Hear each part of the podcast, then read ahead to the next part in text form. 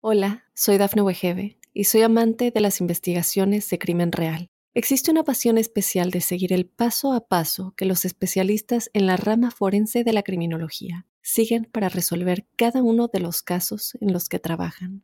Si tú, como yo, eres una de las personas que encuentran fascinante escuchar este tipo de investigaciones, te invito a escuchar el podcast Trazos Criminales con la experta en perfilación criminal, Laura Quiñones Orquiza en tu plataforma de audio favorita.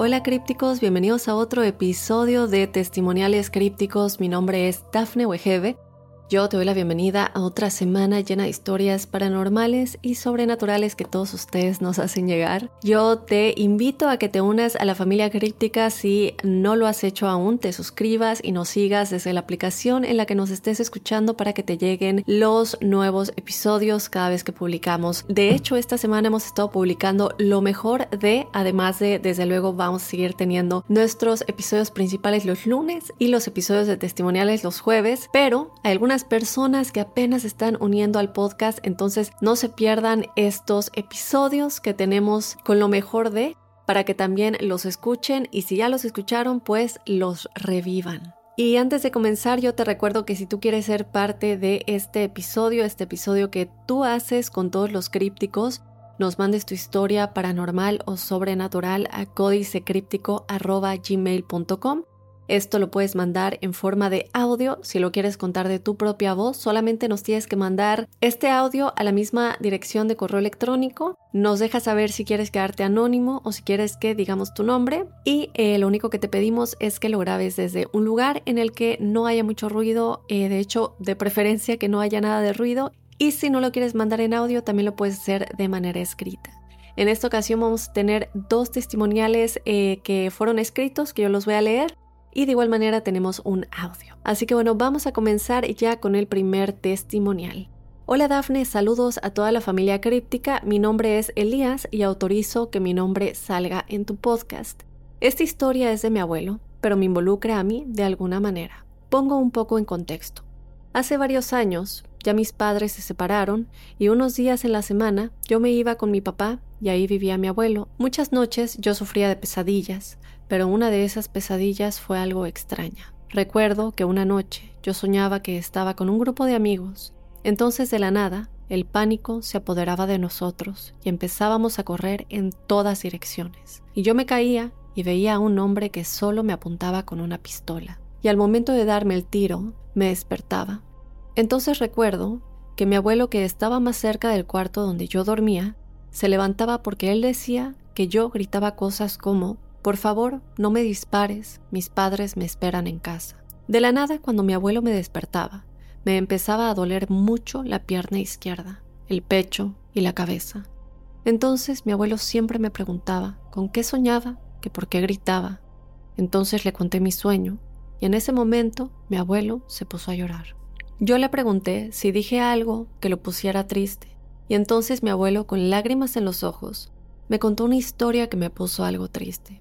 Mi abuelo me dijo que cuando era más joven, él estudiaba en el Politécnico y tenía un mejor amigo llamado Rafael, pero él solo le decía Rafa. Resulta que mi abuelo estuvo en aquel triste día del 2 de octubre en Tlatelolco, y cuando empezó aquella tragedia, mi abuelo y su amigo empezaron a correr hacia el edificio Chihuahua, y al momento de llegar a las escaleras, un hombre con guante blanco le disparó al amigo de mi abuelo en la pierna. Mi abuelo por terror no dejó de correr y alcanzó a escuchar a su amigo decir, Por favor, no me dispares, mis padres me esperan en casa. Entonces solo escuchó dos disparos más y en ese momento mi abuelo se imaginó lo peor. Él dice que desde ese momento no deja de recordar el amigo que tuvo en la escuela y que siempre se arrepintió de no regresar por su amigo ya que él dijo que se sintió muy cobarde, que por el terror del momento solo pensó en correr y no mirar atrás. Después de eso, ya no vio el cuerpo de su amigo, ya que muchos compañeros y estudiantes de su facultad los desaparecieron o se los llevaban ya muertos en camiones militares. Con lágrimas en los ojos, me dijo que nunca olvidará la cantidad de sangre y zapatos que había en la Plaza de las Tres Culturas, aquel fatídico día 2 de octubre. Después de que mi abuelo me contara esa historia, ya nunca tuve más pesadillas. La verdad no sabría decir si su amigo le tenía un mensaje o no, pero desde que me contó esa historia jamás tuve esa pesadilla de nuevo. Bueno, esa fue mi historia, un gran saludo y buenas vibras a ti Dafne y muchas gracias por leer mi historia.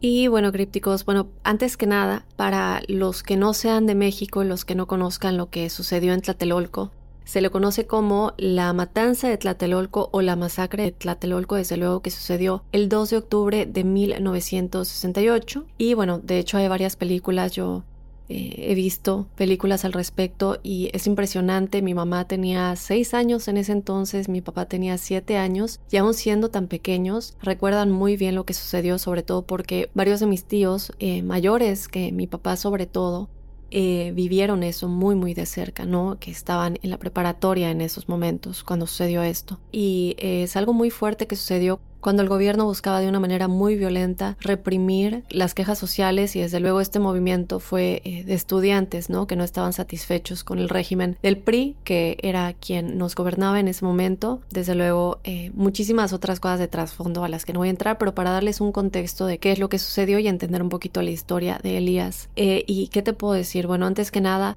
gracias por compartir esto y compartir, bueno, algo personal que, como dices, ¿no? A pesar de que no es tuyo 100%, sino de tu abuelo, pues que tengas la libertad. A veces contar algo que no es nuestro es un poquito más difícil, ¿no? Porque es algo muy personal de alguien más y que de alguna manera tú sin saber qué es lo que había sucedido, sin siquiera saber que, que dijiste en voz alta mientras dormías, por favor no me dispares, mis padres me esperan en casa, que es exactamente lo que el amigo de tu abuelo dijo, pues no solamente nos da la idea de que pudo haber sido un cierre, no solamente para tu abuelo, pero para también el alma del amigo, porque como dices, después de que tú tuviste este sueño, ya no volviste a tener este sueño, tu abuelo a lo mejor sacó algo que se había estado guardando durante hace mucho, mucho tiempo y que necesitaba de alguna manera revivirlo para poder tener ese cierre, para poder expresar lo que tenía guardado en voz alta y sobre todo a alguien que quería mucho. Tú de alguna manera en este sueño te transportaste a ese momento, te transportaste de alguna manera como si fueras el amigo y viviste eso en tu sueño. Y recordemos que los sueños eh, no solamente son reflejos de muchas de nuestras ansiedades y de muchas de las cosas que guardamos en nuestro inconsciente y que no eh, decimos o que no expresamos cuando estamos despiertos, pero también en muchas ocasiones somos nosotros trasladándonos a otras dimensiones en donde estas cosas realmente están sucediendo. Entonces yo creo que esto es un ejemplo de esto. A ti te tocó revivir lo que al amigo de tu abuelo le estaba sucediendo porque existe esa conexión y tú fuiste el elegido. De esta manera tu abuelo te escucha y pueden tener esta conversación, este cierre, que yo creo que de alguna manera no solamente le ayudó a tu abuelo, pero también te ayudó a ti a conectar más con tu abuelo y con su experiencia personal, que siempre está en esta conexión de almas que tenemos. Y desde luego, desde mi punto de vista, es un cierre para ambos, para el amigo y para tu abuelo. Entonces fuiste un canal y esto es bueno, a pesar de que haya sido eh, una experiencia triste y que eh, revivir esto para tu abuelo y desde luego para ti que te despiertas con este sentido de preocupación y de por qué sueña esto, a fin de cuentas tiene un lado positivo, ¿no? Que es este cierre, esta manera de seguir adelante después de esto que sucedió. Entonces, bueno, Elías, muchísimas gracias. Vámonos con otro testimonial. Este nos llega en forma de audio. Hola Dafne, me llamo Richard Joan desde New Jersey. Puedes publicar mi nombre. Aquí te adjunto un testimonial sobre entrar en un trance involuntario mientras manejas un auto por pequeñas carreteras que tienen curvas y barrancos alrededor sin ocurrirte un accidente. ¿Cómo sucede esto? Aquí mi testimonial, gracias.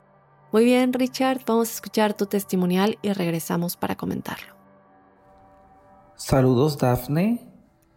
Mi nombre es Richard Joan. Soy de Puerto Rico, pero vivo en Estados Unidos hace 11 años, en el estado de Nueva Jersey. Saludos a todos, no importa que publiques mi nombre. Saludos a todos en Puerto Rico si, si me reconocen, si reconocen mi voz. Este, bueno, eh, primeramente felicidades por tu programa, Dafne. Yo siempre eh, te escucho, incluso te escuchaba en tu otro podcast desde que comenzó, porque te escuchaba con Horacio, luego te escuché solita Y bueno, ya luego que te fuiste, pues escuché algunos más, pero dejé de escucharlo porque te descubrí acá ahora en, en Códice Críptico. Y ahora soy un críptico más. Eh, bueno, tengo historias que contar, sobre todo de cuando vivía en la isla, porque no sé por qué allá ocurrían muchas cosas que acá en Estados Unidos, pues no sé si es por el estilo de vida de acá, pues esas cosas como que no ocurren. Pero bueno, esas cositas te las contaré en otro, en otro testimonial. Pero en este quiero concentrarme, es una pregunta que tengo, quiero concentrarme en ella. Es sobre una experiencia que, que yo tuve una vez viviendo en Puerto Rico, de hecho. Este, yo vivía en una montaña y entonces tenía que viajar diariamente de mi trabajo a ese lugar, en esa montaña que me mudé cuando me independicé porque quería vivir en lugares con la naturaleza, me encanta. Bueno, el caso es que en una de esas yo me estuve en casa de mi hermana en una fiesta hasta las 3 de la madrugada. Ella me dijo, quédate aquí, no te vayas. Yo le dije, no, no, porque realmente pues no me gustaba quedarme en la, en la casa de nadie. So me fui en el viaje y además estaba bien, sentía que podía manejar y me fui manejando. Pero a medida que iba manejando, me puse como, me fui en un ensueño. No te digo que me quedé dormido, me fui como en un ensueño y de pronto pasó todo bien rápido. De pronto cuando me asusté, abrí los ojos como por decirlo así entre entre entre entre paréntesis, ¿verdad? Porque estaba despierto, pero abrí los ojos y me encontré frente al edificio donde, ya yo, donde yo vivía. Entonces, la pregunta es cómo llegué hasta allá. Porque para llegar a ese lugar donde yo vivía había muchas curvas, el camino había muchos barrancos. So, ¿Cómo yo pude llegar sin que me pasara nada? Le agradecía a mis ángeles guardianes, a mis espíritus guías, pero la pregunta siempre se me quedó en la mente. Y yo he escuchado otros testimoniales de otras personas en otros programas que dicen, hablan sobre experiencias parecidas, que van manejando y pierden el sentido de lo que están haciendo, se quedan como hipnotizados y luego regresan y están en otro lugar. ¿Cómo ocurre esto? ¿Tú podrías explicarlo? Te lo agradecería. Gracias. Y bueno, pues hablamos en la próxima y yo enviaré más testimoniales. Gracias. Antes que nada, muchas gracias por tus lindas palabras y por eh, seguir mi trabajo desde aquellos tiempos en el otro proyecto, desde los inicios. Desde luego, eh, fue un tiempo muy, muy feliz, uno de los momentos más felices de, mi vida. No al final, creo que muchos de ustedes lo saben, quienes me han seguido de cerca eh, durante todos los años del proyecto anterior. Al final, pues ya no eran momentos felices, pero al principio me trajo tanta felicidad y, fueron momentos que siempre, siempre voy a atesorar. Y bueno, ahorita con esta nueva experiencia que de nueva cuenta vuelvo a sentir eso en Códice Críptico, pues les agradezco que me sigan aquí ahora. Y bueno, comentando un poquito de tu testimonial, fíjate que esto me recuerda mucho a una historia de unas chicas que nos cuenta Cynthia Sul Larson, que muchos de ustedes saben que la sigo. Ella habla mucho, eh, bueno, para empezar, ella estudia la física cuántica y ella tiene muchísimos estudios con respecto a todo lo que son no solamente el efecto Mandela, que es este cambio de realidades en masas, pero también los saltos entre realidades no solamente cambios en masas, ¿no? que es básicamente a lo que se refiere el efecto Mandela. Lo que ella nos cuenta en una de estas historias es cómo estas chicas tomaron un viaje en Australia que fue de muchísimas horas y estaban muy cansadas al llegar. Y cuando les tocaba regresar a su ciudad, estaban muy estresadas porque tenían que volver a manejar todas estas horas, no tenían otra manera de viajar, igual no podían dejar el coche y todo este estrés de tenemos que volver a viajar las puso en un estado en el que no se dieron cuenta y de pronto ya estaban en este lugar, en la ciudad eh, desde la que habían salido, ¿no? Es decir, todas esas horas de viaje y todo ese estrés y, tantas cosas que pasaron en esas horas en, en el viaje de ida, se lo saltaron. De pronto iban manejando y de un momento a otro, como de la nada y como por arte de magia, ya estaban en su ciudad de regreso. Estas chicas australianas no podían entender cómo es que esto sucedió. Esta es una historia que le hacen llegar a Cynthia Sue Larson, que tiene muchísimos libros acerca de saltos, de realidades, cómo de un momento a otro no nos damos cuenta y pasaron horas y es como tiempo perdido. No sabemos qué pasó en ese tiempo. Cuando vemos el reloj decimos, bueno, pero cómo es que pasé de este momento al otro sin darme cuenta, es como que cerré los ojos y de pronto esto sucedió. Y en efecto pasa involuntariamente, también puede pasar voluntariamente cuando queremos cambiar realidades. Pero bueno, eso es otro tema del que no vamos a hablar en el momento que es, eh, o bueno, en las circunstancias en que llega a ser voluntario y cómo podemos practicar para que esto suceda. Pero cuando hablamos de momentos involuntarios, es como que no nos damos cuenta y puede pasar por muchos factores.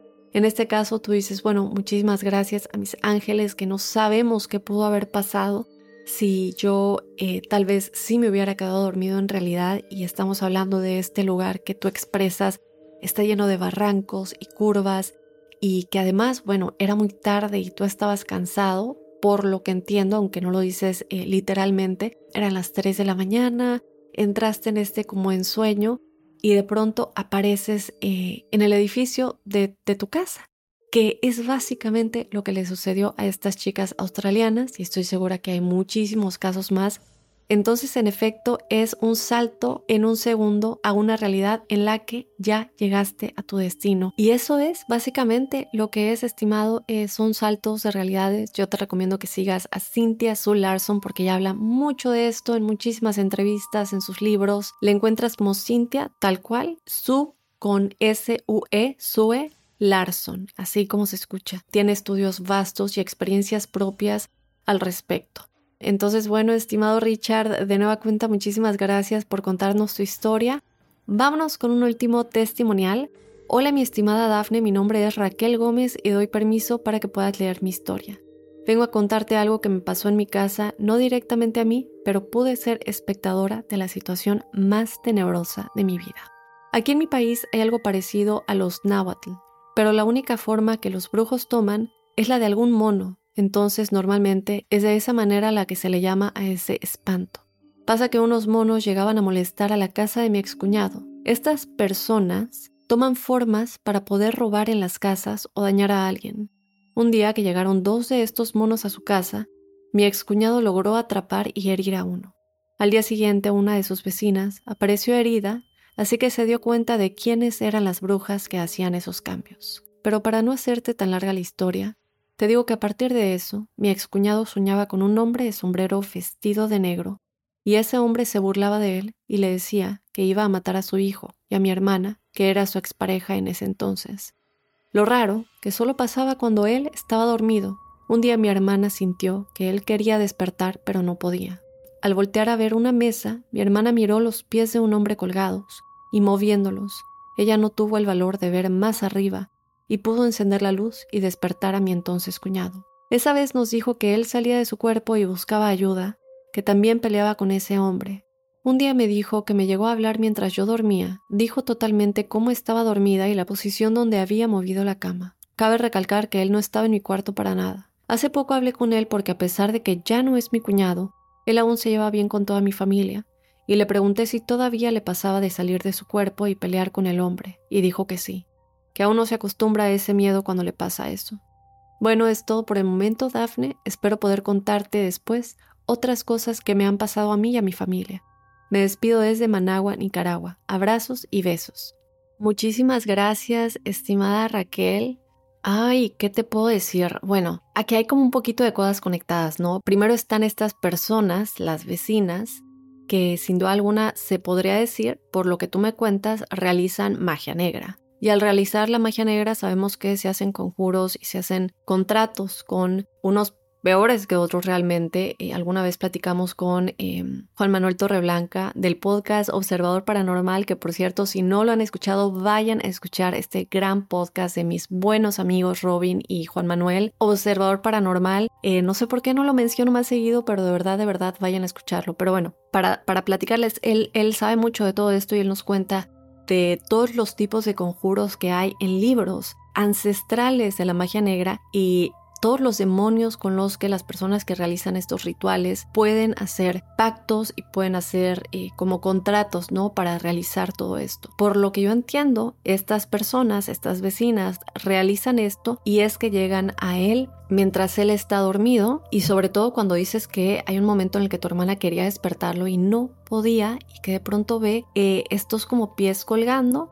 que se puede entender que es el mismo espíritu que está impidiendo que él pueda despertar y de igual manera se está apoderando de lo que está pasando en sus sueños, ¿no? Aterrorizándolo. Y luego también cómo existe esta como conexión con el momento en el que esta como amenaza de decir sé en dónde está tu cuñada, porque evidentemente él expresa en dónde estás, cómo estás dormida, cómo moviste la cama, aunque él no está ahí físicamente, es como comunicándose por medio de tu cuñado para que tu hermana lo escuche y esto de, alguna manera es una amenaza, ¿no? Como decir, puedo estar en muchos lugares al mismo tiempo y sé perfectamente en dónde están. Entonces, no solamente es el, el, voy a dañarte a ti, a tu familia y el terror que esto implica, pero también a ti, ¿no? Porque no solamente, ya no estamos hablando solamente de, de él, de tu hermana y de tu sobrino, sino también de ti misma, ¿no? Al, al sentirte vigilada cuando tú te enteras de que describieron exactamente cómo estabas durmiendo en tu habitación, aunque ellos no habían estado ahí. Es una pena que él no haya podido deshacerse de esto todavía, desde luego necesita una limpia, creo que está de más decirlo. Si ya se hizo alguna, por favor, cuéntanoslo, porque si ya lo hizo y sigue teniendo estos sueños, evidentemente no ha funcionado eh, con este hombre que sigue aterrorizándolo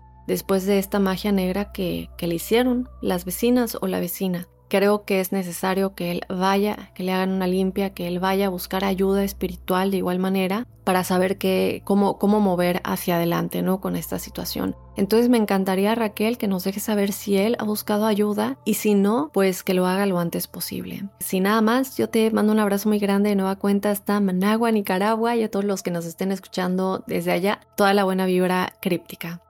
Y bueno, de esta manera nos vamos a despedir de este episodio de Testimoniales Crípticos. Yo te invito a que nos mandes tu historia paranormal o sobrenatural a códicecríptico.gmail.com.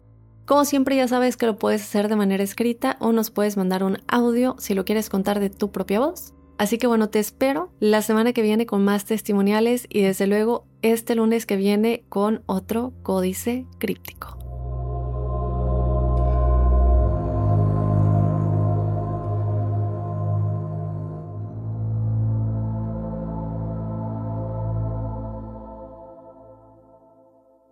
Hola, soy Dafne Wegebe y soy amante de las investigaciones de crimen real. Existe una pasión especial de seguir el paso a paso que los especialistas en la rama forense de la criminología siguen para resolver cada uno de los casos en los que trabajan. Si tú, como yo, eres una de las personas que encuentran fascinante escuchar este tipo de investigaciones, te invito a escuchar el podcast Trazos Criminales con la experta en perfilación criminal, Laura Quiñones Orquiza en tu plataforma de audio favorita.